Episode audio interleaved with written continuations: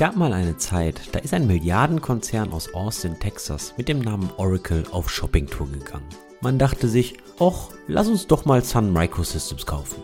Mit dem Deal ging nicht nur die Programmiersprache Java an Oracle, sondern auch eine kleine Datenbank namens MySQL. Der Hauptentwickler, Monty, fand dies alles andere als lustig und hat in keinster Weise an Oracles Open Source Philosophie geglaubt.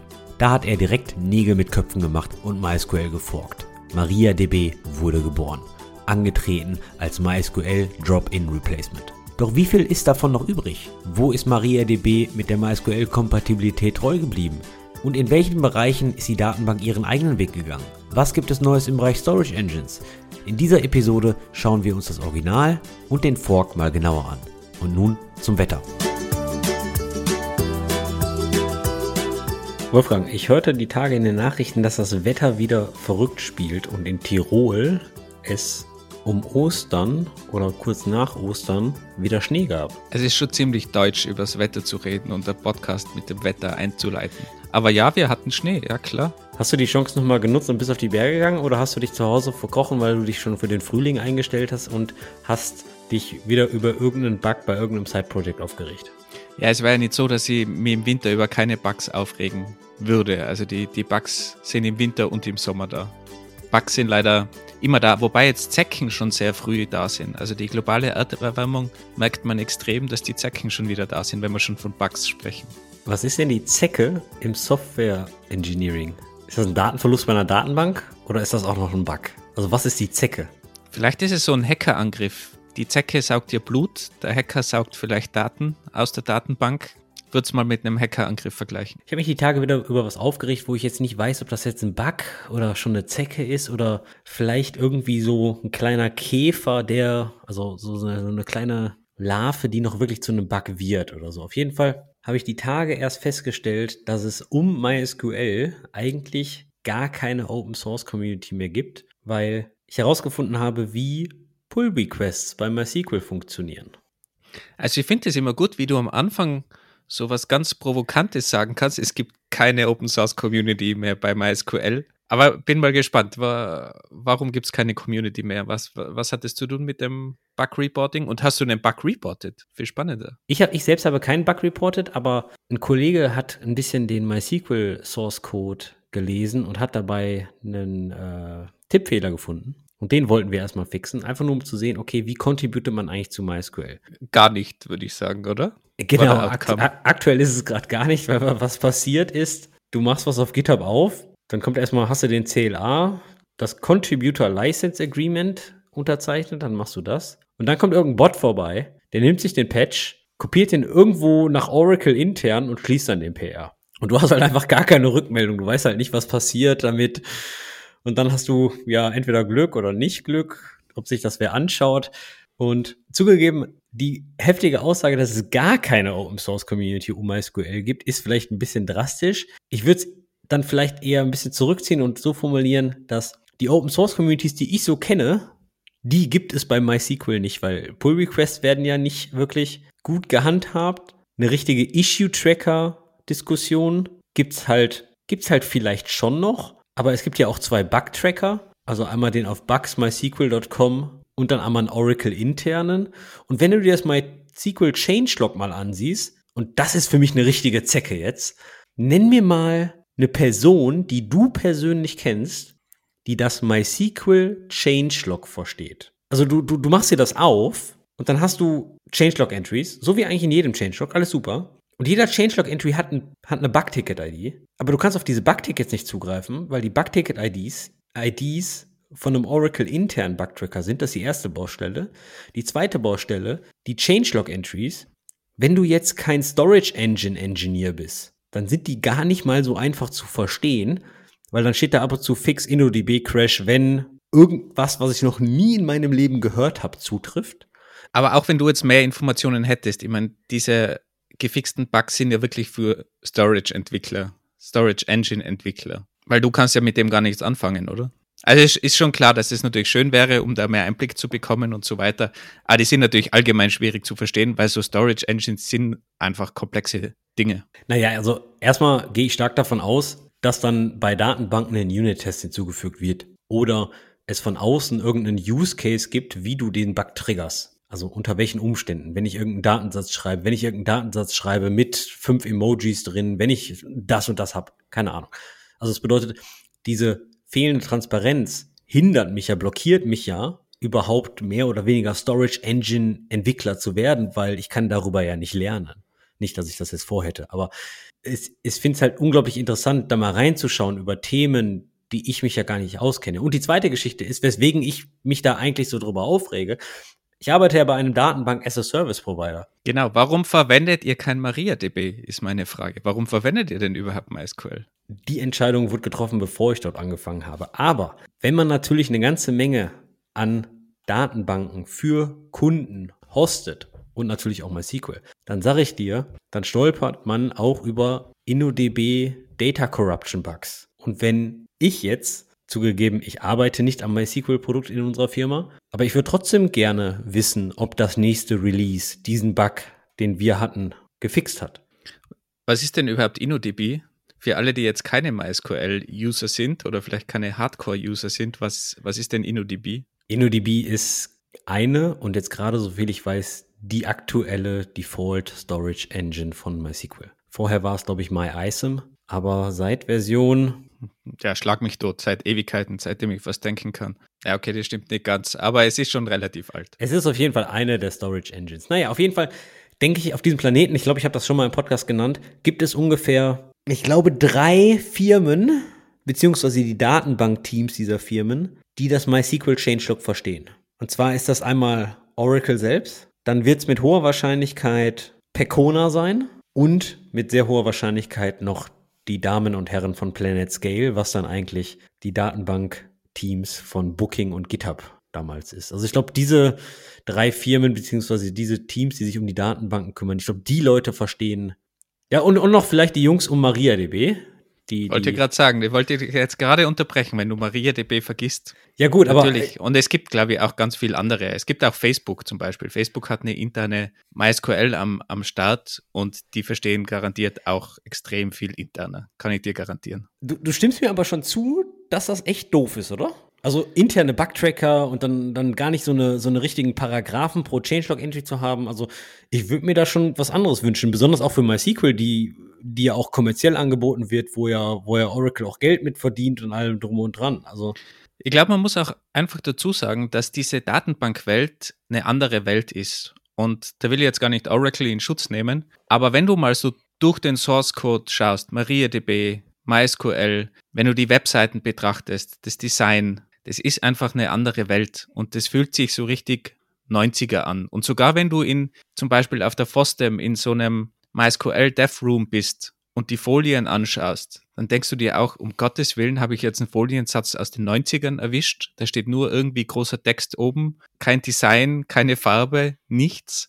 Also das ist einfach eine andere Welt. Und ich glaube auch, dass sich da recht viel auswirkt auf eben genau die Art, wie man Open Source lebt und wie das gemacht wird. Aber ich glaube, bei MariaDB ist es natürlich wesentlich besser, muss man schon auch sagen. Aber bevor wir jetzt hier weiter einsteigen, wir sind genau beim Thema. Und zwar heute geht es um den Kampf der Giganten. MySQL versus MariaDB. Düm, düm, düm, düm. Ich könnte auch so, eine, so einen journalistischen Podcast machen, merke ich gerade. Okay, aber warum sprechen wir über MySQL und MariaDB? Weil du hast mir noch vor ein paar Tagen erklärt, das ist sowieso nur ein Drop-in-Replacement MariaDB und das ist alles selbe und warum müssen wir da eine Episode drauf machen? Weil von dir eine Antwort kam, mit der ich eigentlich gar nicht gerechnet habe. Du hast gesagt, was? Das stimmt ja gar nicht das müssen wir ändern. Da meine ich so, ja, Moment, aber das ist doch, was da immer kommuniziert wurde. Du hast nur MySQL, dann gibt's da jetzt einen Fork, nennt sich MariaDB, Drop-in-Replacement und weiter geht's.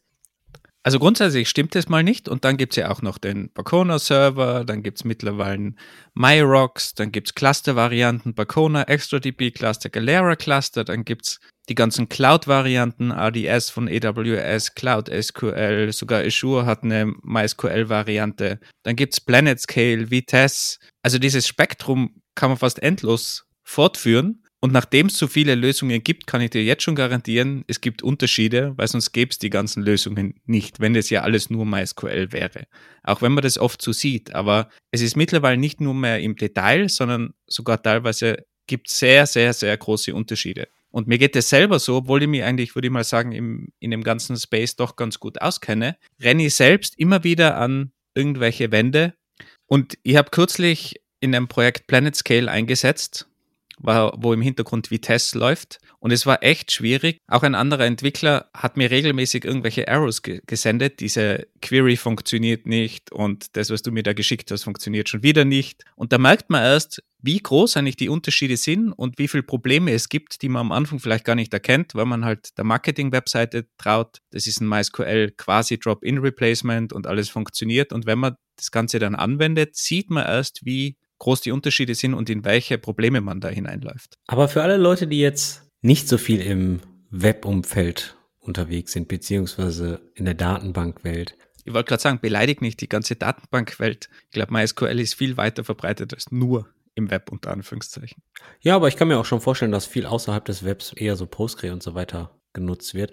Wolfgang, fass mir doch mal bitte in zwei Sätzen zusammen, wirklich super High Level, was ist eigentlich MySQL und was ist eigentlich MariaDB? Also was hier vergleich, was vergleichen wir hier gerade miteinander? Was ist das hier? Worüber reden wir? Ist das ein neues JavaScript-Framework?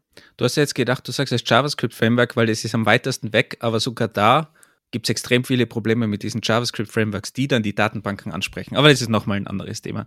Also gehen wir mal auf MySQL und, und MariaDB ein. Grundsätzlich für alle, die MySQL noch nie verwendet haben, ich vermute, es hat schon jeder mal gehört, es ist einfach eine relationale Datenbank, die mittlerweile 27 Jahre alt ist, also 95 gegründet wurde oder erstellt wurde und sich seitdem eigentlich den Weg zur Nummer eins, würde ich fast sagen, jetzt wirst du mich gleich unterbrechen, es ist sicher nicht mehr die, die Nummer eins Datenbank, aber ich würde mal sagen, es war zeitweise zumindest die meist installierte Datenbank und viele haben ja zu meiner Zeit, wie ich so angefangen habe zu programmieren, haben, hat man immer so geschumpfen, vor allem die ganzen Leute, die so von der Oracle-Welt kommen oder DB2-Welt von IBM, haben immer gemeint, das ist ja nur ein Adressbuch mit, einer, mit einem SQL-Interface. Aber mittlerweile hat die Datenbank ja auch Oracle übernommen. Und MySQL ist zu einer wirklich leistungsstarken, relationalen Datenbank gewachsen, die wirklich einen Großteil des Internet-Traffics backt. Und um nur ein paar große Firmen zu nennen, YouTube läuft drauf, Facebook läuft drauf, also das sind schon große Firmen,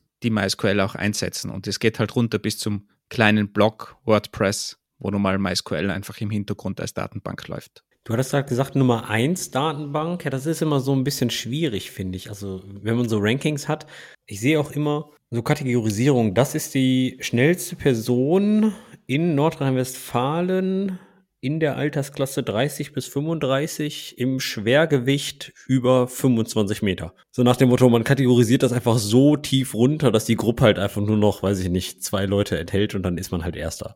Dir gefällt dir nur nicht, dass Postgres weiter hinten ist auf dem offiziellen Ranking. Das Ranking, was immer gerne genommen wird, ist dbengines.com. Hab gerade nachgegoogelt, MySQL liegt da an zweiter Stelle Oracle Platz 1, Microsoft SQL Server Platz 3, dann kommt Postgres schon auf 4, auf 5 immer noch IBM DB2, unglaublicherweise und sehr cool auf Platz 6 mittlerweile SQL Lite. Genau, du hast natürlich jetzt im Ranking von den relationalen Datenbanken geguckt, aber auch im globalen Ranking von relationalen Document-Datenbanken, Key Values und so weiter und so fort, ist MySQL trotzdem auf Platz 2 faszinierend. Ich muss aber zugeben, ich weiß gar nicht, wonach die ranken. Hier, lesen Sie mehr über die Berechnungsmethode der Bewertung. Aber das Anzahl der Nennungen des Systems auf Webseiten, allgemeines Interesse durch Google Trends, technische Diskussionen auf Stack Overflow und DBA Stack Exchange und Anzahl der Jobangebote auf Indeed. Okay, gut. Ja, die probieren im Prinzip zu googeln und schauen, wie viele Treffer es gibt. Jetzt, wenn man es mal ganz, ganz einfach zusammenfasst. Aber da sieht man schon, dass MySQL auf jeden Fall eine der Top-Datenbanken ist. Darum glaube ich, dass schon jeder in irgendeiner Form mal Kontakt damit hatte. Ich finde es ja immer persönlich sehr spannend, mal eben hinter die Kulissen zu gucken. Also jetzt nicht nur auf die Dokumentation und was kann das alles, sondern wo kommt die ganze Sache denn her? Denn ich sage immer öfter in letzter Zeit, die Technologie ist oft nicht die Herausforderung. Technologie ist schwierig, ja. Was aber schwieriger ist, sind die Menschen dahinter. Also alle auf ein, äh, auf ein Ziel einzustimmen und so weiter und so fort. Und deswegen würde ich gerne immer die, die Motivation verstehen und wo kommen die ganzen Leute her und, und was ist so eigentlich die Story, weil für mich ist das immer so ein bisschen Kontext. Und da habe ich mich in der Vorbereitung dieser Episode mal ein bisschen mit beschäftigt. Ich habe nämlich immer gedacht, Sun Microsystems hat MySQL gebaut. Jetzt musst du mal kurz erklären, wer, was, was oder wer Sun Microsystems ist. Gibt es die Sun, Sun überhaupt noch? Komme ich ja gleich zu. Das ist es ja gerade. Also MySQL selbst wurde durch eine schwedische Softwarefirma namens MySQL AB gebaut. Eigentlich durch, durch einen Kerl, Michael, weiß leider nicht, wie man es ausspricht, richtig, wie den News. Aber das war eigentlich der, der Kerl hinter dieser ganzen MySQL AB. Also gestartet hat es einfach, dass der mal begonnen hat mit der Datenbank. Genau, und die haben 1995 die erste Version von MySQL rausgebracht. MySQL AB, die Firma selbst, wurde aber dann Anfang 2008 von Sun Microsystems gekauft. Und Sun Microsystems ist eigentlich die Firma hinter Java. Die haben natürlich noch ein bisschen anderes gemacht, sowas wie Star Office oder das ZFS-Filesystem. Ja, und sie haben natürlich auch Hardware gemacht. Also die waren ja damals wirklich super stark im Serverbereich. Die haben Unix-Server gemacht, auch Workstations teilweise und hatten ihr eigenes Sun-Betriebssystem. Solaris ist es ja. SunOS ist ja Solaris. Auf jeden Fall hat MySQL eigentlich die ganze Popularität meines Erachtens nach durch den sogenannten LAMP Stack bekommen. Also für die Leute, die ganz klassisch im Web unterwegs sind, LAMP, Linux, Apache 2, MySQL und PHP, obwohl sich natürlich auch Reddit und Stack Overflow sich ein bisschen darüber streitet, ob das P in LAMP Stack für PHP oder für Perl steht. Ja, im Zweifelsfall immer gegen Perl und für PHP. Auf jeden Fall, Jan, Januar, Februar 2008 wurde dann MySQL AB von Sun Microsystems gekauft und ein Jahr später wurde Sun Microsystems dann selbst von dem großen roten O von Oracle geschluckt. Und dann ist alles bergab gegangen. Zumindest wenn man Monty glaubt, also dem, dem Gründer. Gründer, ab, Michael. Ab, ab da ging es eigentlich rund, genau. Und zwar der CTO von der originalen MySQL AB ist bei den ganzen Transitions einfach mitgegangen und hat weiterhin an seiner kleinen Datenbank MySQL gearbeitet. Und als dann 2009 bekannt wurde, dass Oracle Sun Microsystems übernimmt, sagte er, oh mein Gott, was ist denn jetzt hier los? Und daraufhin wurde ein Fork von MySQL erstellt. Und zwar hat Monty, Michael Videnius, hat MySQL geforkt, weil er eigentlich sagte, dass er wirkliche Concerns hat, wie Oracle selbst mit Open Source umgeht. Und hat auch wirklich keine Zukunft darin gesehen und, und sein, sein Anliegen war eigentlich, dass MySQL frei und Open Source bleibt. Und das kann er dann mit dem Fork von MariaDB natürlich verwirklichen. Er hat, er hat äh, auch natürlich extreme Probleme zu glauben überhaupt, dass MySQL wirklich weiterentwickelt wird. Es gab da extrem viele Stimmen, die geglaubt haben, MySQL wird eingestampft, weil MySQL einfach der große Gegner für die Oracle-Datenbank an sich war. MySQL ist leistungsstark, kann extrem viel Clients bedienen, die Oracle sonst nur verwenden. Und da haben eigentlich die meisten gedacht, MySQL wird eingestampft und es wird sicher nicht so weitergeführt, wie das bisher der Fall war. Es stimmt natürlich, es wurde nicht so weitergeführt. Was man aber unterschätzt hat, ist, dass Oracle wirklich so viel Energie in MySQL pumpt und wirklich MySQL weiterentwickelt und richtig weiter pusht. Also da hat sich extrem viel bewegt und ich würde sagen zum Positiven. Also auch wenn das natürlich die Open Source Community nicht mehr so richtig existent ist, würde ich mal sagen, aber die Datenbank hat sich auf jeden Fall in die richtige Richtung bewegt und ich glaube sogar durch den Druck, den Oracle auf MariaDB durch die neuen Features und so weiter aufgebaut hat, dass da insgesamt im Ecosystem wesentlich mehr weitergegangen ist und schneller die Dinge weitergegangen sind, als wenn es nur eine kleine Open Source Firma gewesen wäre. Generell ist MariaDB angetreten, um ein Drop-in-Replacement für MySQL zu sein. Ob das dann wirklich so ist, schauen wir dann gleich nochmal ein bisschen. Und das erste Release von MariaDB 5.1 war dann im Oktober 2009, galt als das Release der initialen Abspaltung. Aber was ich auf jeden Fall auch faszinierend fand, ist der Name. Woher kommt der Name? Maria. Ist der Monty gläubisch? Das kann ich jetzt leider nicht beantworten ob, ob er gläubig ist. Auf jeden Fall hat die Maria meines Wissens zumindest nichts mit der katholischen Maria zu tun. Genauso wenig wie das Mai, weil Mai hat nichts mit dem englischen meine SQL-Datenbank zu tun, sondern Mai ist der Name von seiner Tochter. Scheint in Finnland ein häufiger Name zu sein und daraus ist eigentlich dieses MySQL entstanden.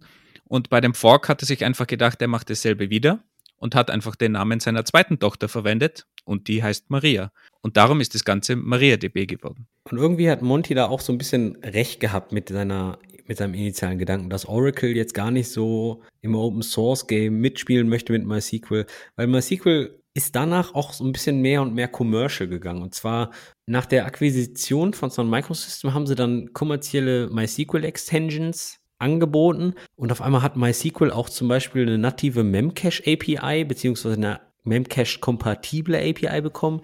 Die Extension wurde aber in letzter Zeit wieder rausgenommen in einem der letzten Releases. Warum und wieso, weiß man nicht. Steht im internen Bugtracker, kommt man da nicht ran. Ich vermute mal, die haben sie eingebaut, weil irgendein Enterprise-Kunde das haben wollte und diesen Enterprise-Kunden gibt es dann jetzt anscheinend nicht mehr oder ähnliches. Ich weiß es nicht. Das finde ich sehr schade. Aber ich hatte auch schon im Intro erwähnt, das ganze Ding hat jetzt zwei Bugtracker. Einen öffentlichen, bugs.mysql.com und einen Oracle intern, wo keiner Zugriff drauf hat und da gehen halt die meisten Bugs ein. Schade eigentlich. Also die ganze Sache wird halt mehr kommerziell gehalten. Wobei man natürlich fairerweise jetzt auch sagen muss, dass gerade jetzt die MariaDB, die Firma hinter MariaDB, ist gerade kürzlich public gegangen, ist also jetzt wirklich eine Aktiengesellschaft. Kannst du dir auch gerne Aktien kaufen. Und die leben natürlich schon mehr den Open Source Gedanken. Aber auch da sieht man in den letzten Jahren eine ganz klare Positionierung Richtung kommerziellen Enterprise-Verträgen, manche Dinge, die nicht so Open Source sind, auch wenn das Monty teilweise anders sieht. Und es ist immer spaßig, irgendwelche Vorträge zu sehen von, es gibt so Vorträge von dem Bacona-Chef, also Bacona ist so eine Consulting-Firma, die auch eigene MySQL-Varianten rausbringt, aber der Gründer von Bacona, Peter Zeitsev, ist sehr bekannt in der Community und macht immer sehr gerne Vorträge und vergleicht MariaDB und MySQL. Und da sitzt natürlich Monty auch immer im Publikum. Und der Peter hat, glaube ich, meistens drei bis fünf Sätze, würde ich mal sagen, die er ohne Unterbrechung sprechen kann. Und dann springt schon der Monty aus dem Publikum immer in seinen Vortrag rein und sagt, ja, aber das ist so. Und eigentlich, na, dort haben wir eigentlich eine andere Lizenz und eigentlich ist es ja gar nicht so.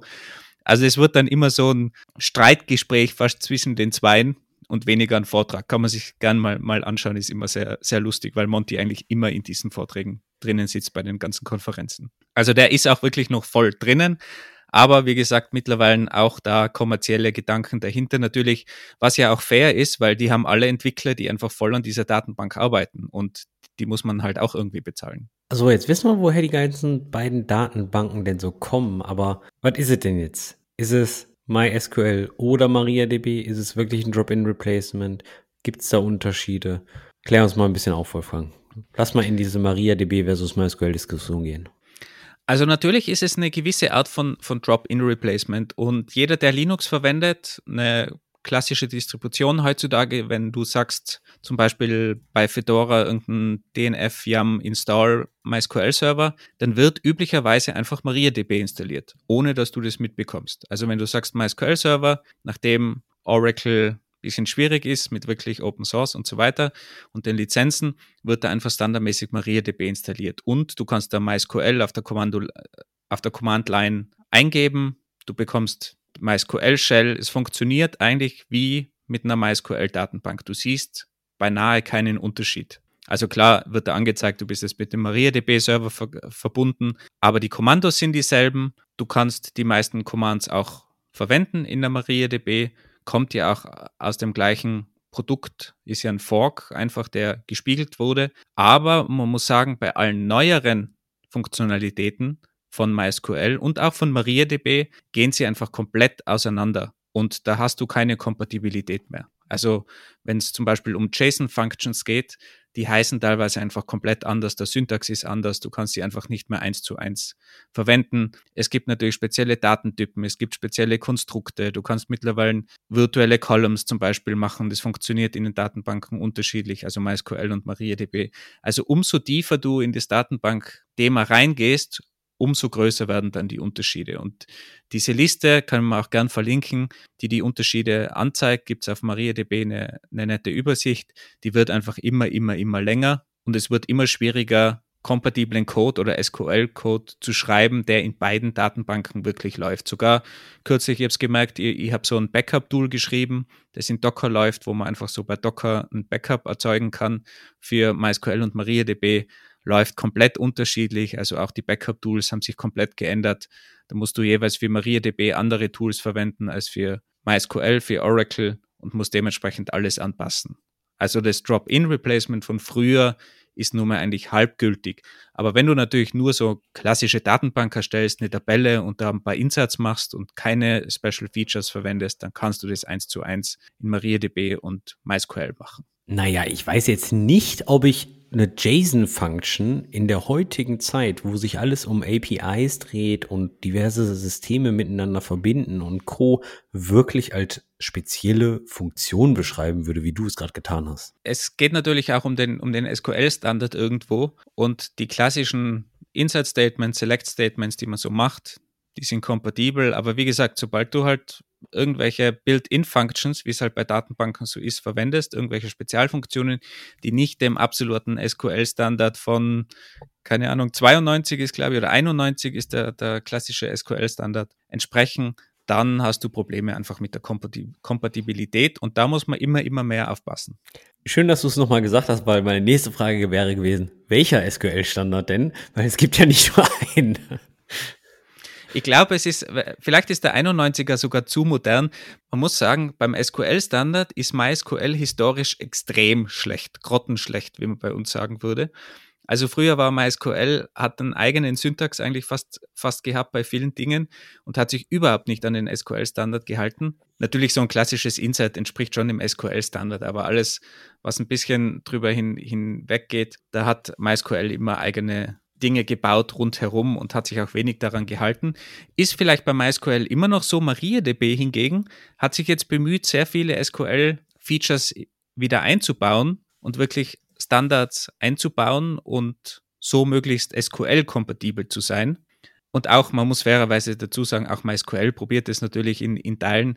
Ein ganz klassisches Beispiel ist, vielleicht kennt es jemand, wenn man eine SQL-Anfrage, eine ganz simple SQL-Anfrage macht mit einem Group By, dann musst du, wenn du vorne etwas selektieren willst, also ein Select Andis Wert, dann muss dieser Andis Wert auch hinten im Group By vorkommen nach SQL-Standard. MySQL hat es immer erlaubt, dass das auch möglich ist, dass es nicht im Group By vorkommt und man hat es trotzdem selektieren können, was eigentlich mathematisch falsch ist, weil es kein sicheres Ergebnis zurückliefert. Und seit den MySQL-Versionen, wo dann der Strict Mode aktiviert ist, bekommst du da eine Fehlermeldung. Und solche Dinge haben sich einfach weiterentwickelt und da ist MySQL und MariaDB wesentlich stärker geworden. MariaDB hat zum Beispiel kürzlich die Sequences eingebaut, die man aus der Oracle-Welt zum Beispiel kennt, ist auch ein SQL-Standard, wo du so Auto-Increment Sequenzen bauen kannst, aber ein bisschen flexibler, dass du zum Beispiel sagen kannst, ich brauche einen Counter, der sich aber immer um fünf erhöht und nicht nur um eins. Und solche Dinge kann man dann einbauen und als Primary Key verwenden. Also es sind so Spezialfeatures, aber die im SQL-Standard schon seit Jahrzehnten drin sind. Naja gut, aber MySQL korrigiert es ja auch. Du sagst zwar gerade, dass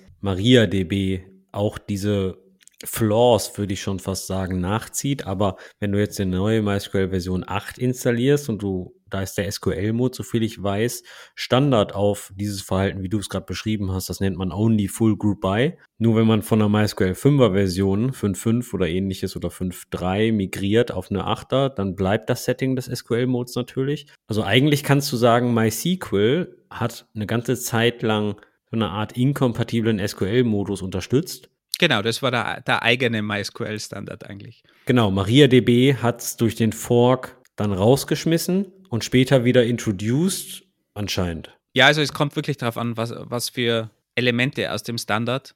Aber zum Beispiel, was MariaDB jetzt ganz neu hat, ist, dass es so ein SQL-Mode Oracle hat und da wirklich Oracle-Statements unterstützt, bis natürlich zum gewissen Grad und du kannst auch gewisse Stored Procedures bauen, die du sonst bei MySQL zum Beispiel nicht verwenden könntest. Also wirklich Oracle PLSQL Syntax verwenden kannst oder Packages zum Organisieren von Procedures. Also da gibt es wirklich viele Neuerungen und da zieht MariaDB also auch wirklich nach und hat teilweise mehr Funktionalität als MySQL. Also auch dieses, also auch diese Ansicht in der Szene, dass MySQL immer mehr Features hat als MariaDB, war zeitweise gültig und, und valide hat sich aber jetzt auch stark geändert und die MariaDB-Fraktion geht wirklich in eine andere Richtung, baut nicht alles nach, übernimmt natürlich auch Teile von MySQL, ist ja alles Open Source, aber es wird immer wieder weniger, was überhaupt übernommen wird und die gehen wirklich in eine eigene Richtung, entwickeln neue Features, eigene Features, bauen einen eigenen Optimizer, also da passiert wirklich extrem viel und es gibt wirklich einige Punkte, wo MariaDB punkten kann und MySQL nicht. In der Vorbereitung zu diesem Podcast habe ich nämlich sowas gelesen, wie du es gerade erwähnt hast dass MariaDB auch eine ganze Menge von MySQL wieder übernimmt. Und zwar habe ich gelesen, dass als MariaDB von MySQL abgespalten wurde, also einmal, ich sag mal, den Code kopiert, dann wurden sehr viele Code-Changes in diversen Arealen gemacht, wie zum Beispiel im Bereich der Replikation oder im SQL-Optimizer. Dann wurde aber auch explizit gesagt, in manchen Bereichen machen wir einfach so gut wie gar keine Änderungen, nämlich bei der InnoDB Storage Engine, damit wir die Bugfixes, die in MySQL implementiert werden, relativ schnell in MariaDB zurückporten können. Relativ smarter Move, muss ich zugeben. Und jetzt möchte ich von dir wissen, welche Änderungen gibt's denn wirklich im Optimizer, zum Beispiel jetzt, die wirklich signifikant sind? Vielleicht sollte man vorab nochmal das mit den Storage Engines erwähnen, weil wir haben jetzt wirklich äh, ständig Storage Engines erwähnt und das ist ein wirkliches Merkmal von MySQL und von MariaDB, wie das Ganze aufgebaut ist. Und zwar gibt es die eigentliche Datenbank MySQL, MariaDB, die kümmert sich um das SQL, um User Login, um das Parsen, aber dann die eigentliche Storage Engine dahinter, die die Daten wirklich ablegt, die sich um die Indizes kümmert, um die Datentypen von Spalten und die ganzen Dinge, die laufen dann in der Storage Engine ab. Also das ist wie so ein Plugin-System. Und es gibt da natürlich als InnoDB die Standard Storage Engine, aber du kannst es natürlich auch komplett ändern und eine andere Storage Engine verwenden. MyISAM war die erste Storage Engine, die war nicht transaktionssicher, also nicht ACID. Das hat man mit InnoDB dann geändert. Es gibt Area, die ist so der Nachfolger von MyISAM im MariaDB-Bereich. Aber es gibt sogar zum Beispiel Column Stores in MariaDB als Storage Engine, die dann die Daten komplett anders ablegen.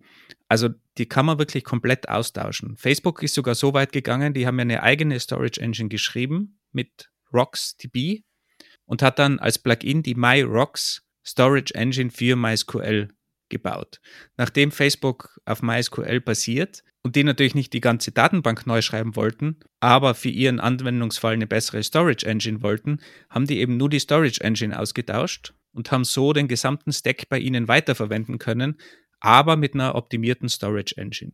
Und darum haben Storage Engines so einen wichtigen Einfluss auf die ganze Datenbank. Und wenn du da eine Storage Engine austauschst, kannst du, kannst du eigentlich eine neue Datenbank fast haben oder gerade wenn es um die Performance geht, wirklich große Änderungen oder Performance Gains aus dem Ganzen rausholen, aus dem Stack. Du hast das so beschrieben oder beziehungsweise hat sich das so angehört, als könnte ich mit MariaDB nur eine Storage Engine pro Datenbank nutzen. Aber die Storage Engine kann man ja pro Tabelle innerhalb einer Datenbank konfigurieren. Also das bedeutet, ich kann ja InnoDB für meine fünf Tabellen nutzen und die MyRocks, beziehungsweise ja, MyRock Storage Engine für eine andere Art von Tabellen, je nach Abfrage, Speicherung, Konzeption der Daten, oder?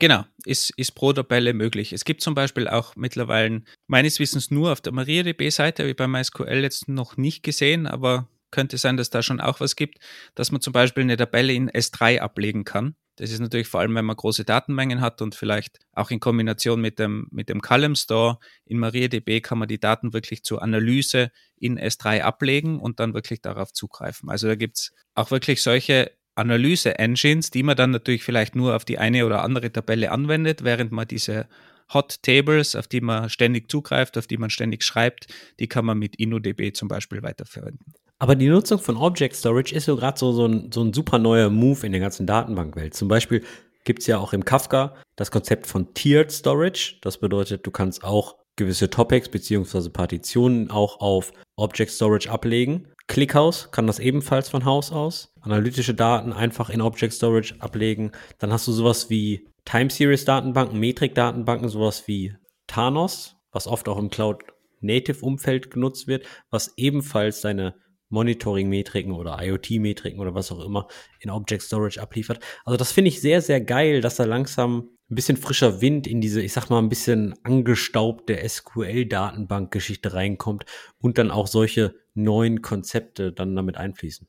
Also ich glaube, auf der Storage-Ebene hat sich extrem viel getan. Und man muss ja auch dazu sagen, Datenbanken, das ist eigentlich deren Kernelement. Wie speichere ich die Daten sicher und kann schnell darauf zugreifen. Und wo sollte sich sonst was ändern, wenn nicht beim Storage? Und da hat natürlich RocksDB zum Beispiel auch angefangen, vor jetzt schon zehn Jahren bei Facebook eine eigene Storage Engine zu entwickeln, wie die ganzen SSD Solid State Drives aufgekommen sind, wo man weggegangen ist von den beweglichen Festplatten, zu den Speicherstorage.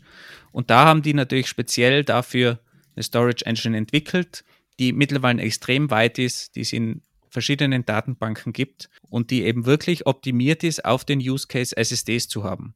Mittlerweile ist es so weit gegangen, dass MariaDB sogar bei, bei ihrem Optimizer, weil du ja zuerst auch gefragt hast, alles so umgestellt haben, jetzt ganz neu, dass alles auf SSDs optimiert ist.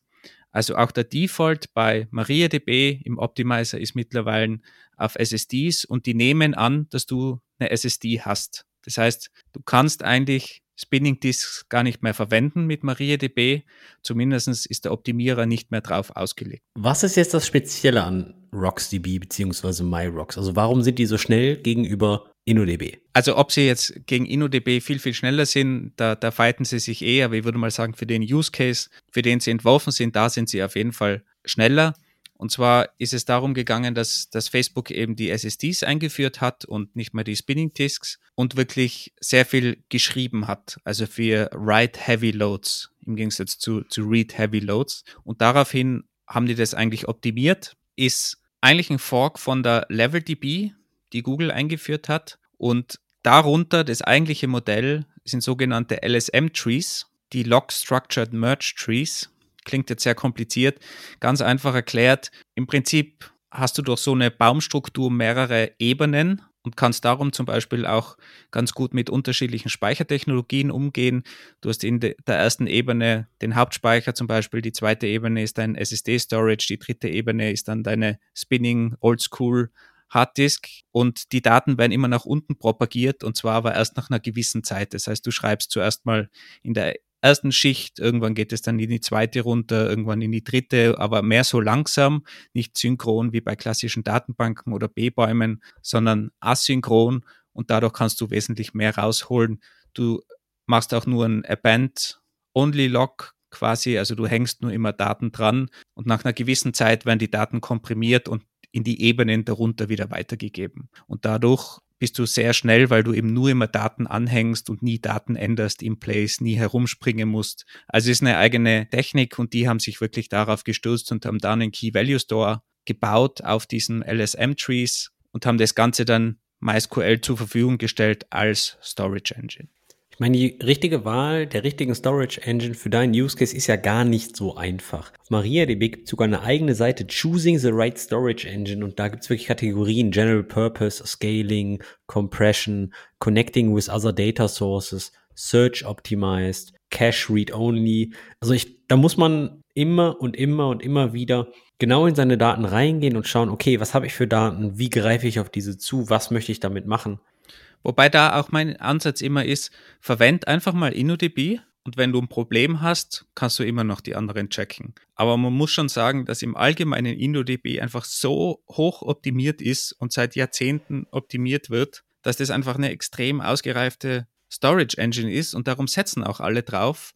Mittlerweile kann sie auch Replikation und in Cluster-Systemen eingesetzt werden, als, als Master-Master-Replikation oder also wirklich in einem, in einem Cluster-System. Also da tut sich so viel und den Use Case musst du mir erst zeigen, der nicht mit InnoDB abgebildet werden kann. Natürlich gibt es immer extreme Use Cases und da kann man dann in die anderen Storage Engines durchaus mal reinschauen, aber für 99 Prozent der Fälle, wenn du einfach sagst, ich habe eine klassische relationale Datenbank, wo ich meine Daten ablegen will, meine Daten wieder rausbekommen will, vielleicht noch Transaktionen nutzen will, was eh die wenigsten wirklich tun, dann ist InnoDB ganz einfach die richtige Storage Engine. Ja, ich glaube generell, da kommt man sehr, sehr weit mit. Also es gibt ja auch noch immer noch sehr, sehr große Firmen, die mit sehr hoher Wahrscheinlichkeit InnoDB im Einsatz haben. Wikimedia Foundation, worauf natürlich Wikipedia basiert. Also ich glaube, da kommt man schon sehr, sehr, sehr weit mit. Kommen wir mal in das ganze Thema der Replikation. Ich meine, fast jede Firma, die auf MySQL oder MariaDB basiert, die wird ja keine Ein-Server-Datenbank haben, hoffe ich zumindest. Ich hoffe, zumindest hat man wenigstens mal ein Read-Replika oder ein Replika für Disaster Recovery. Gibt es da irgendwie was Tolles? Ich meine,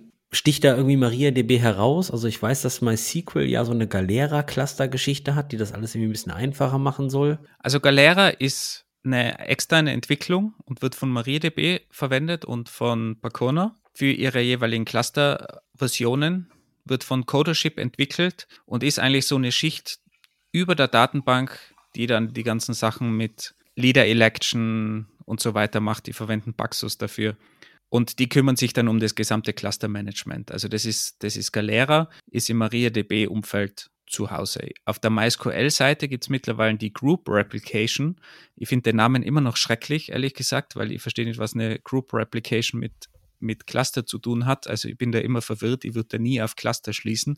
Aber was dahinter steckt, ist, dass du wirklich eine synchrone Replikation machen kannst. Und wenn du in einem wirklichen Cluster arbeitest, brauchst du eine synchrone Replikation, damit du weißt, okay, die Daten sind auf anderen Knoten auch abgelegt, sicher abgespeichert und erst dann darfst du eine Transaktion wirklich abschließen. Das heißt, auf der MySQL Cluster Seite wird MySQL Group Replication verwendet, die quasi von InnoDB nativ angeboten wird. Gibt es die Möglichkeit, dass ich einen MySQL-Server habe und dann nach MariaDB repliziere? Dass ich einfach zwei Datenbanken in meinem Stack habe, die ja mehr oder weniger ein Drop-in-Replacement sein sollten, beziehungsweise jetzt nicht mehr sind. Also das kommt schwer darauf an, was für Version du verwendest. Und es ist natürlich schon klar, wenn du jetzt ein Statement-Based Replication machst und wir haben ja schon gesagt, die Statements können unterschiedlich sein, dann funktioniert das einfach nicht mehr auf, auf den zwei Datenbanken. Also es gibt schon Möglichkeiten, je nachdem, was du aktiviert hast, welche Versionen du fährst. Wenn du ältere Versionen fährst, die sind eher noch kompatibel zueinander, je nachdem, was du für ein Binary Log fährst mit Global Transaction Identifiers und so weiter. Also da gibt es viele Dinge, die man beachten müssen. Darum würde ich es auf keinen Fall empfehlen, sowas zu machen. Aber was man zum Beispiel machen kann, und ich finde das immer noch eine sehr coole Geschichte, die ich mal von, von Booking gehört habe, wenn die Leute von Oracle bei denen vorbeischauen, um mal wieder eine neue Lizenz auszuverhandeln, weil die verwenden eben MySQL, dann haben die denen immer gezeigt, ja, wir haben da unseren MariaDB-Cluster stehen und der bekommt den gleichen Traffic ab und wir testen einfach mal ständig, wie MariaDB performt. Und mittlerweile gibt es im MySQL-Ecosystem auch den sehr coolen Proxy SQL. Das ist eine Software, die den MySQL-Traffic oder Maria-Traffic routen kann und sich im Prinzip dazwischen hängt. Also ein klassischer Proxy, haben wir in unserer Proxy-Episode gerade kürzlich auch erklärt. Und der kann natürlich sehr viel. Der kann zum Beispiel auch den Traffic spiegeln und der sendet den ganzen Traffic an deinen klassischen MySQL-Server. Der kann aber auch den gesamten Traffic noch parallel zu MariaDB schicken. Und dann bekommst du in Logs direkt zu sehen, wo gibt es Statements, die fehlen, wo gibt es Probleme. Du kannst den MariaDB-Server natürlich auch monitoren, siehst, ob der mehr Last hat als der MySQL-Server.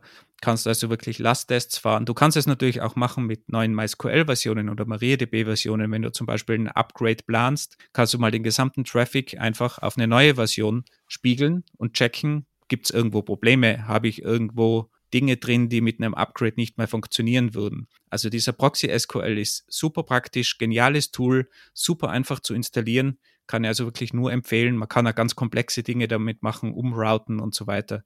Also wirklich ein geniales Ding. Aber man muss natürlich auch da sagen, du hast natürlich das gleiche Problem wieder, wenn du da irgendwelche JSON-Functions oder sonstigen Dinge verwendest, die nicht kompatibel sind, dann hast du dasselbe Problem. Und darum würde ich eben auch keine Replikation empfehlen zwischen MariaDB und MySQL, wenn nicht unbedingt nötig. Aber du hast gesagt, okay, wenn du eine Statement-based Replikation hast, dann wird es ein bisschen schwierig. Wie sieht es denn mit der Row-based Replikation aus? Weil da schiebe ich ja eigentlich nur Daten über die Leitung und keine Statements. Sollte im Normalfall meines Wissens noch funktionieren, aber auch da wieder kommt drauf an, zum Beispiel die Global Transaction Identifiers, die mal eingeführt worden sind bei MySQL, die werden mittlerweile in MariaDB und MySQL leicht anders gehandhabt, sind nicht mehr hundertprozentig kompatibel und die sind mittlerweile eigentlich das Wichtigste in der Replikation. Da werden alle Änderungen mit IDs erfasst und da kann es auch zu Problemen führen. Also ich würde es einfach nicht empfehlen. Es, es ist schon möglich, wie gesagt, aber da muss auch wirklich sichergestellt werden, dass du keine Spezialfeatures verwendest, dass das alles dasselbe ist. Aber natürlich, wenn du eine klassische InnoDB hast im Hintergrund, die ist ja so selbstständig, das läuft alles eigentlich in der InnoDB, in der Storage Engine ab und dann ist nicht mehr so viel Unterschied, ob du die InnoDB natürlich in MySQL oder in MariaDB verwendest. Aber noch einmal, also ich sehe auch keinen Anwendungsfall, ehrlich gesagt, dafür und ich sehe eher mehr Probleme, die das auf, auf Dauer machen könnte. Natürlich für eine Migration, wenn du das ganz klar mal analysierst und ausprobierst, dann macht es vielleicht Sinn für den Umstieg an sich, aber für ein Produktivsystem sehe ich jetzt weder den Need noch eigentlich die Sinnhaftigkeit und ich würde mich nicht darauf verlassen, ehrlich gesagt. Naja, aber der Killer-Use-Case, den hast du ja gerade genannt, die Migration von MySQL nach MariaDB, weil Natürlich gibt es immer wieder Mechanismen, wie du Datenbankmigration machen kannst. Doch, also das Aufsetzen von einem MariaDB-Replika und nach abgeschlossener Replikation dann das Promoten des Replikas zum Primary ist ja ein Standardmechanismus für eine Migration. Kannst du auf jeden Fall machen, ja. Also wenn du das, wenn du das so hinbekommst, macht es macht das natürlich durchaus Sinn. Wenn du wirklich im, im Live-Betrieb migrieren musst, ja. Aber weil du gerade Replikation und Migration sagst, es gibt auch bei MySQL jetzt ein sehr cooles Clone-Plugin, was es ermöglicht, eine Datenbank zu klonen weil früher hat man da komplizierten Backup machen müssen, dann das in, den, in die Replika einspielen und dort wieder synchronisieren mit der ID, mit dem Zeitpunkt, genau wo man das Backup gemacht hat und so weiter. Und das funktioniert jetzt mit dem MySQL Clone Plugin automatisch. Man klont es und kann dann direkt die Replikation drauf starten, weil genau der Zeitpunkt alles mitgeklont wird. Also das macht mittlerweile das Einführen einer, einer Replikation oder von einem Replika auch nochmal einfacher. Also da, da tut sich ziemlich viel auf dem Gebiet. Okay, aber die Replikation ist ja nicht da, wo wir die Performance herkriegen, sondern in der Regel im Optimizer, der entscheidet, okay, welches Indiz wird denn jetzt genommen, wie wird die Query denn optimiert? Naja, die Replikation macht dir natürlich auch einen großen Geschwindigkeitsgewinn, weil du natürlich mehrere Server zur Verfügung hast. Aber in der einzelnen Query natürlich spielt der Optimizer die Rolle. Kann MariaDB auch da punkten mit ich bin schneller als MySQL. Ja, das ist natürlich super, super schwer. MySQL hatte lang die Nase vorn, meiner Meinung nach, weil der Oracle gerade am Anfang nach dem Fork von, von MariaDB extrem viel rein investiert hat und MariaDB da relativ lang gebraucht hat. Aber mittlerweile hat der MariaDB auch nachgezogen und die haben gerade in der letzten Version sehr viel geändert im, im Optimizer, haben da Dinge umgestellt, haben zum Beispiel ihren Hauptalgorithmus umgestellt von einem regelbasierten Algorithmus zu einem kostenbasierten Algorithmus. Das ist eigentlich sehr cool. Man kann mittlerweile genau checken, welche Operation wie teuer ist in MariaDB. Da gibt es Default-Werte, aber man kann die sogar selbstständig ändern und wirklich auf sein System anpassen. Das heißt, wenn ein Read von der Festplatte eine gewisse Mikrosekundenanzahl bedeutet und eingestellt ist, dann kann man das checken oder im Notfall sogar ändern, wirklich, wenn man so weit runtergeht in den Optimierer. Also da hat sich viel getan. Man kann mittlerweile Explain Statements, also wer das nicht kennt, man kann einfach von einer Select Query ein Explain schreiben, bekommt da dann Informationen zum Optimierer, wie eine Query abgearbeitet werden würde.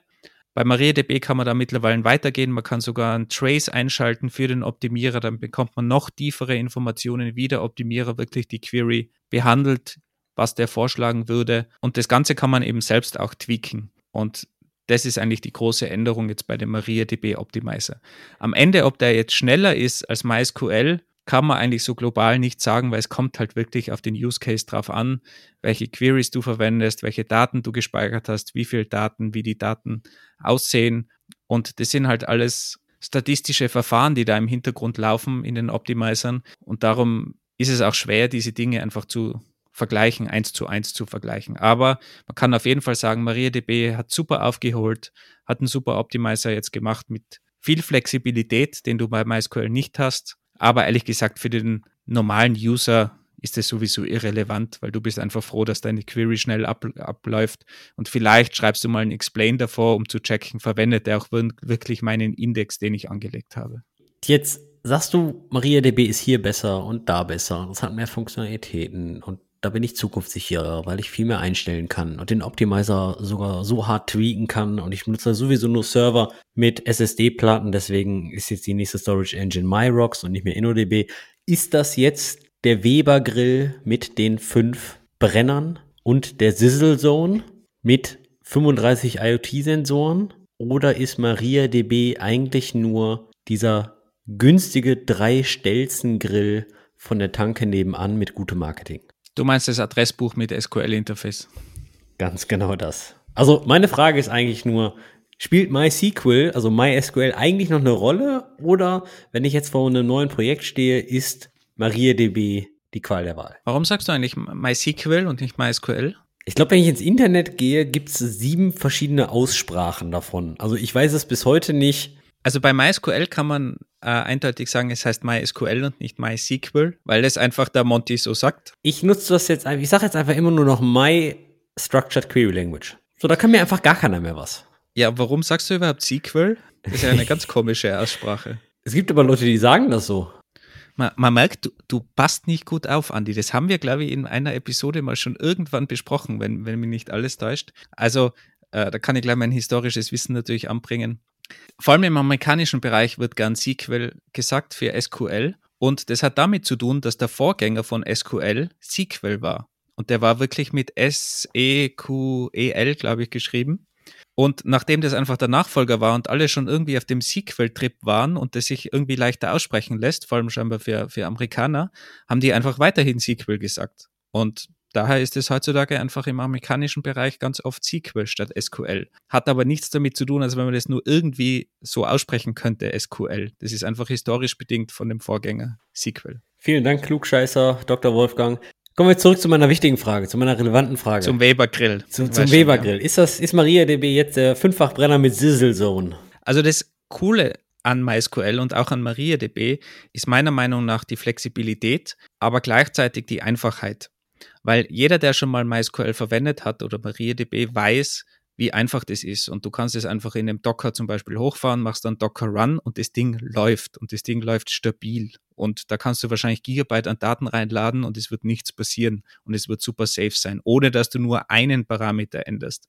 Und das war ja eigentlich damals auch, wie MongoDB den Markt aufgeräumt hat. Die haben ja, oder ganz allgemein diese ganzen Key Value Stores und NoSQL, die haben ja behauptet, du musst nichts konfigurieren du installierst und es läuft auf Anhieb. Und da ist aber MySQL auch in der Schiene. Das war sie früher schon meiner Meinung nach und jetzt vielleicht sogar noch umso mehr, weil es einfach super durchoptimiert ist, dass du das standardmäßig einfach super safe betreiben kannst. Aber wenn du einen schwierigen Use Case hast, wenn du viele Daten hast, wenn du einen speziellen Use Case mit speziellen Anforderungen hast, dann kannst du in die Tiefe gehen. Und dieses System ermöglicht dir wirklich in die Tiefe zu gehen. Was MongoDB zum Beispiel früher nicht konnte, weil du konntest MongoDB nicht so tweaken zu Anfangszeiten. Und bei MySQL kannst du wirklich bis auf die Storage Engine nach unten gehen. Du kannst die Storage Engine austauschen. Du kannst, wie, wie wir erwähnt haben, bei MariaDB jetzt sogar den Optimizer tweaken. Also da gibt es Möglichkeiten, die du bei anderen Datenbanksystemen gar nicht hast, aber du musst sie nicht verwenden. Und darum finde ich das immer noch so ein cooles System, dass sich so viel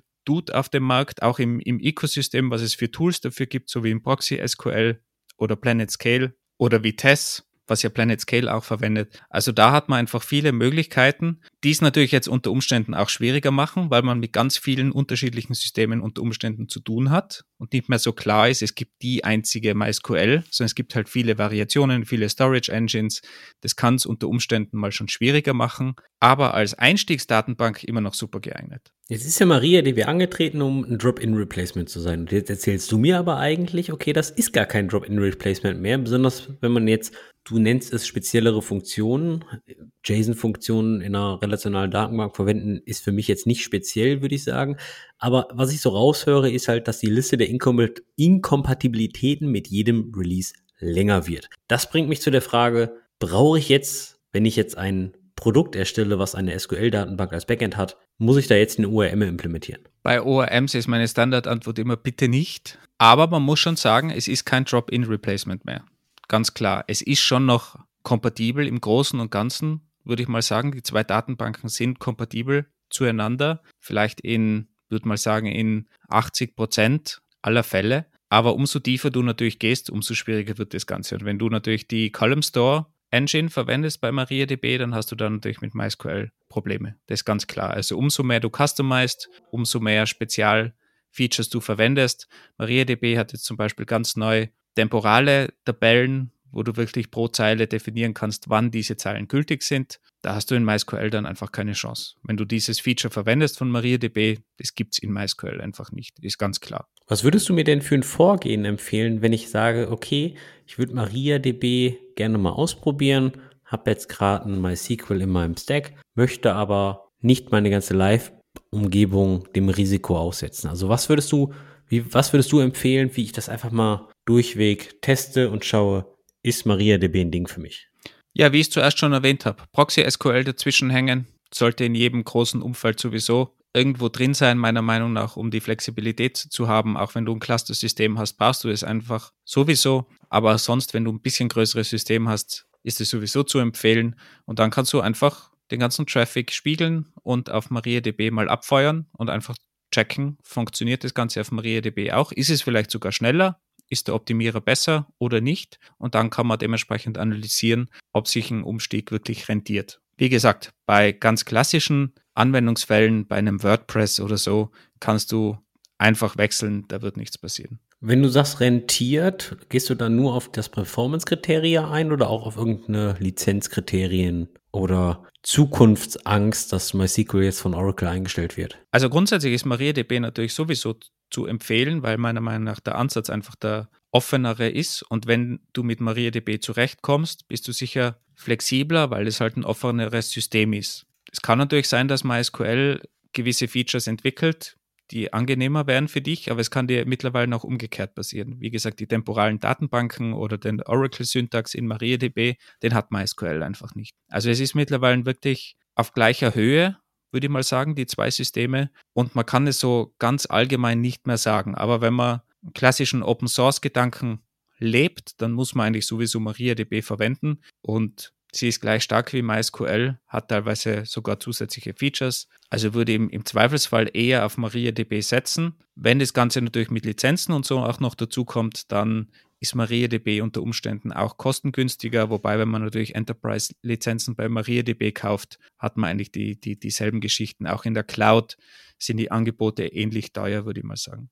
Ich muss zugeben, du hast mir ein bisschen Lust darauf gemacht, MariaDB mal auszuprobieren. Und jetzt ist die Frage, Wahrscheinlich hast du MariaDB eh schon mal verwendet, weil wenn du auch bei deinem Linux-System einfach mal ein MySQL installierst, hast du schon MariaDB und merkst es gar nicht. Also wahrscheinlich laufen schon gewisse Dinge auf, auf MariaDB bei dir, ohne dass du es überhaupt weißt. Und ganz konkret, zum Beispiel, ich glaube, MySQL hat immer noch kein Docker-Image, das auf dem neuen Apple funktioniert. MariaDB schon. Das stimmt nicht. MySQL 8 läuft da drauf. Ja, aber du hast, was hast du für einen Flag? Du hast einen Flag dazu schreiben müssen. Nein, nein, nein, nein. Die, die neueste 8032 oder 8031 gibt es jetzt endlich. Läuft auf ARM. Okay. Die 8023 läuft nicht auf ARM. Okay, gut. Das sind jetzt so die beiden Versionen, in denen ich gerade rumspringe. 8023 und 8031 oder 32, aber. Da war auf jeden Fall MariaDB auch wesentlich früher drin. Ja, MySQL hat auch einen InnoDB Corruption Bug, was mich halt auf der Arbeit dann halt immer auf die Palme bringt bei 8030, was in 8032 gefixt wurde. Also MySQL Version Scheme, hat sich da eigentlich was bei Maria getan? MySQL Version Scheme ist ja immer so eine schwierige Geschichte. Die nutzen ja kein Semantic Versioning. Bei denen ist das ja völlig egal. Also die machen auch Breaking Changes in einer Subminer-Version. Und dann, deswegen ist das Changelog ja so wichtig, worüber ich mich am Anfang so aufgeregt habe, dass man es nicht versteht, weil die halt kein Semantic Versioning machen. Ist das bei MariaDB anders oder folgt MariaDB eigentlich dem Versioning-Scheme von MySQL? Guter Punkt, haben wir noch gar nicht erwähnt. MariaDB versucht Semantic Versioning zu folgen. Okay, das ist ein Grund für mich zu wechseln, weil beim MySQL kriege ich da langsam echt graue Haare. Wobei interessant finde, dass Sie sagen, Versuche, das klingt sehr, äh, sehr interessant. Aber grundsätzlich sollte das eigentlich besser funktionieren. Und da hat sich MySQL natürlich ziemlich viele Feinde gemacht. Und jeder, der MySQL einsetzt, kennt die, die ganzen Änderungen, vor allem im Security-Bereich. Da hat es viele Probleme gegeben, schon, schon früher mit den ganzen Passwörtern und mit den Passwortalgorithmen und wie oft Passwörter geändert werden müssen, dass Passwörter eine gewisse Länge haben müssen und, und, und, und dann Probleme mit den jeweiligen Clients. Also da hat sich in letzter Zeit schon, schon viel getan. Man muss auch sagen, es ist immer schwierig bei Security, weil das halt selten abwärtskompatibel ist, wenn du bessere Security einbaust. Aber da ist meistens ein MariaDB-Server etwas flexibler und, und noch leichter anzusprechen. Also das hat schon auch Vorteile natürlich. Welchen Grund gibt es, bei neuen Projekten noch auf MySQL zu setzen? Also ich habe gerade selber kürzlich auf, auf MySQL gesetzt, ähm, wollte eigentlich MariaDB verwenden, aber ich habe in dem Fall unbedingt virtuelle Spalten benötigt, Virtual Columns, die materialisiert werden und das kann in dem Fall MariaDB nicht, so wie ich das gerne hätte. Und darum habe ich MySQL eingesetzt. Ist aber schon ein sehr spezieller Use Case und jetzt im Nachhinein wäre das Feature gar nicht so wichtig gewesen. Ja, mittlerweile könnte ich wieder auf MariaDB umsteigen und die ganzen SQL-Standards mit, mit Table Expressions, mit diesen With-Statements. Das kann mittlerweile MariaDB und MySQL. Das ist also auch kein Grund mehr für das eine oder andere. Was sind Virtual Columns? Ich kenne Views, also virtuelle Tabellen, die aus SQL-Statements erstellt werden. Aber was sind Virtual Columns? Also virtuelle Columns, in meinem Use Case zum Beispiel habe ich das so verwendet, ich hatte einen äh, JSON Data Type, wo, wo JSON reinfließt, in MySQL übrigens binär abgespeichert, in MariaDB als Text, hat aber im Endeffekt gar nicht so große Auswirkungen.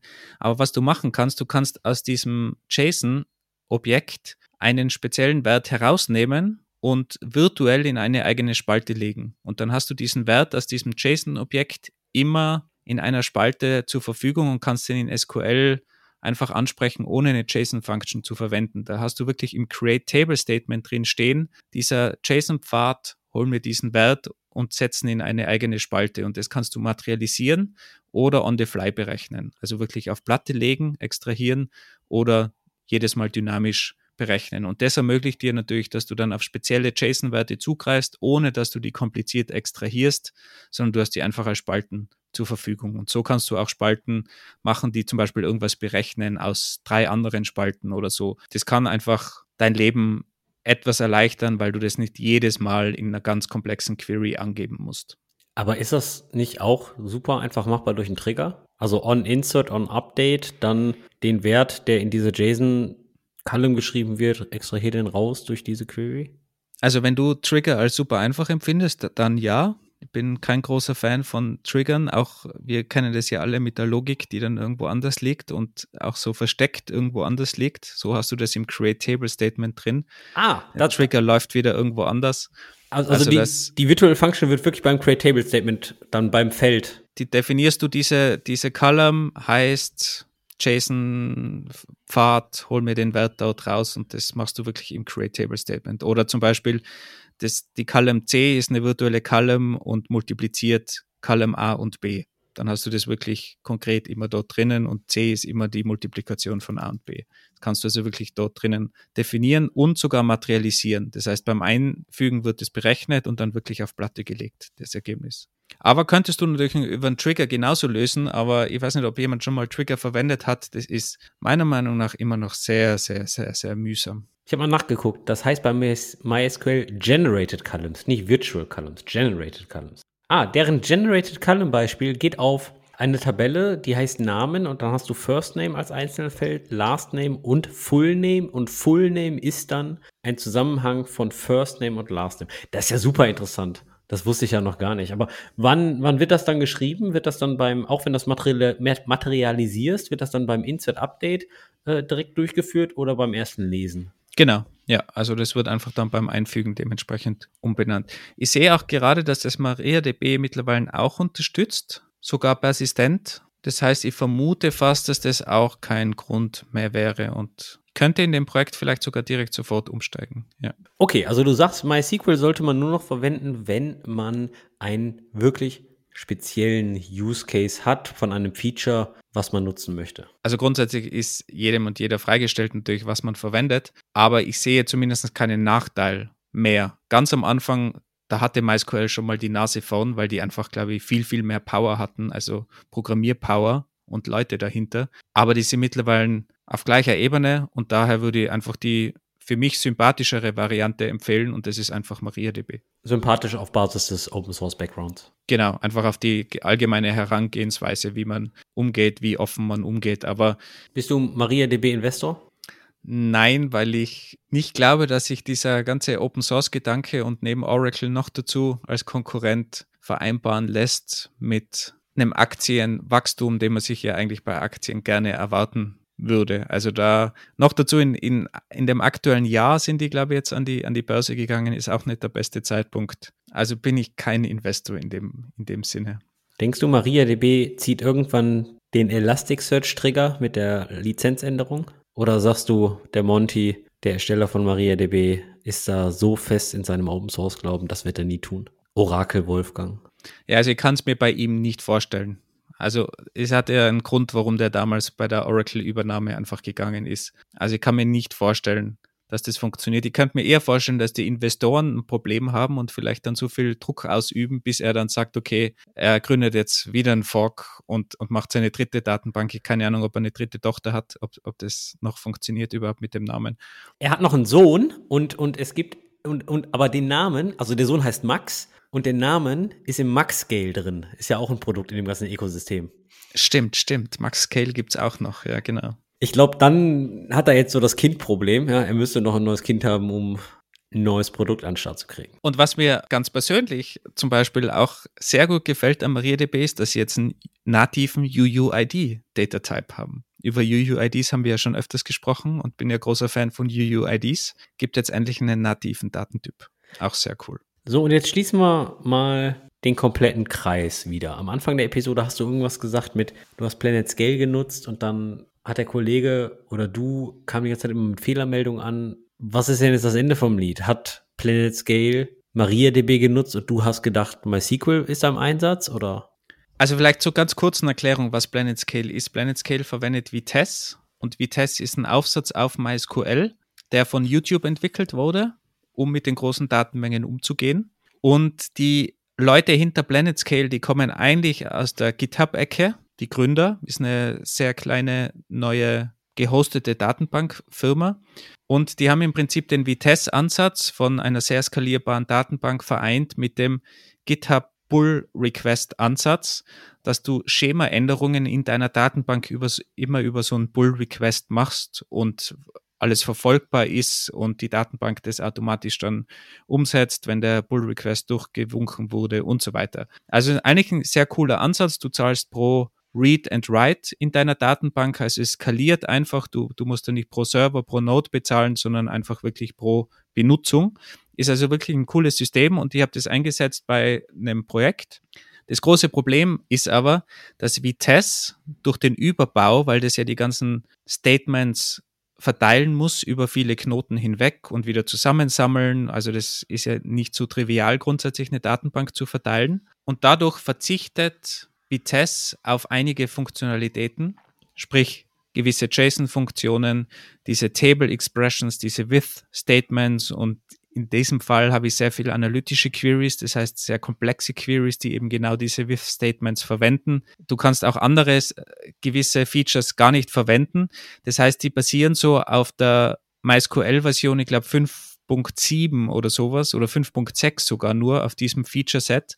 Das heißt, dir fallen extrem viele Features weg und du bekommst ständig Fehlermeldungen, wenn du einfach auf, gewöhnt bist, im MySQL-Umfeld zu entwickeln oder MariaDB, schreibst eine Query und bekommst immer ein Problem, das wird nicht unterstützt. Und Du bekommst dann eine super skalierbare, schnelle Datenbank mit einem super genialen Schema Online Change Tool über diese Pull Requests, aber du hast eben weniger Features im SQL Syntax verfügbar. Und das muss man halt einfach wissen. Und da muss man sich auch immer genau erkundigen, wenn man so ein Online-Angebot verwendet, das einfach extrem cool ist, muss man ganz klar sagen. Aber wenn man halt diese speziellen Features braucht, hat man dort ein Problem. Und ich kann jedem Planet Scale empfehlen, weil es einfach ein super System ist. Aber wenn du diese Spezialfeatures brauchst oder diesen neueren Syntax, von SQL mit den With-Statements zum Beispiel oder auch mehr Unions, die werden zum Beispiel auch nicht unterstützt, dann hast du ein Problem mit Planet Scale. Aber das ist eher so ein Analytics-Problem mit Vitesse in, in dem Fall. Aber das zeigt schon, nur weil MySQL draufsteht und dort steht MySQL-kompatibel, heißt es im Detail natürlich noch nicht, dass du eine MySQL-Datenbank zur Verfügung hast. Selbe mit MariaDB. Nur weil MySQL kompatibel steht, heißt es nicht, dass du genau eine MySQL-Datenbank zur Verfügung hast. Also da gehen die ganzen Systeme immer weiter auseinander und da muss man wirklich genau checken, was benötigt man und was bieten die Systeme an. Ich würde aber fast sagen, das Problem, was du gerade beschreibst, ist kein Datenbankproblem, das ist generell ein Proxy-Problem, beziehungsweise das, was der Proxy wirklich proxied.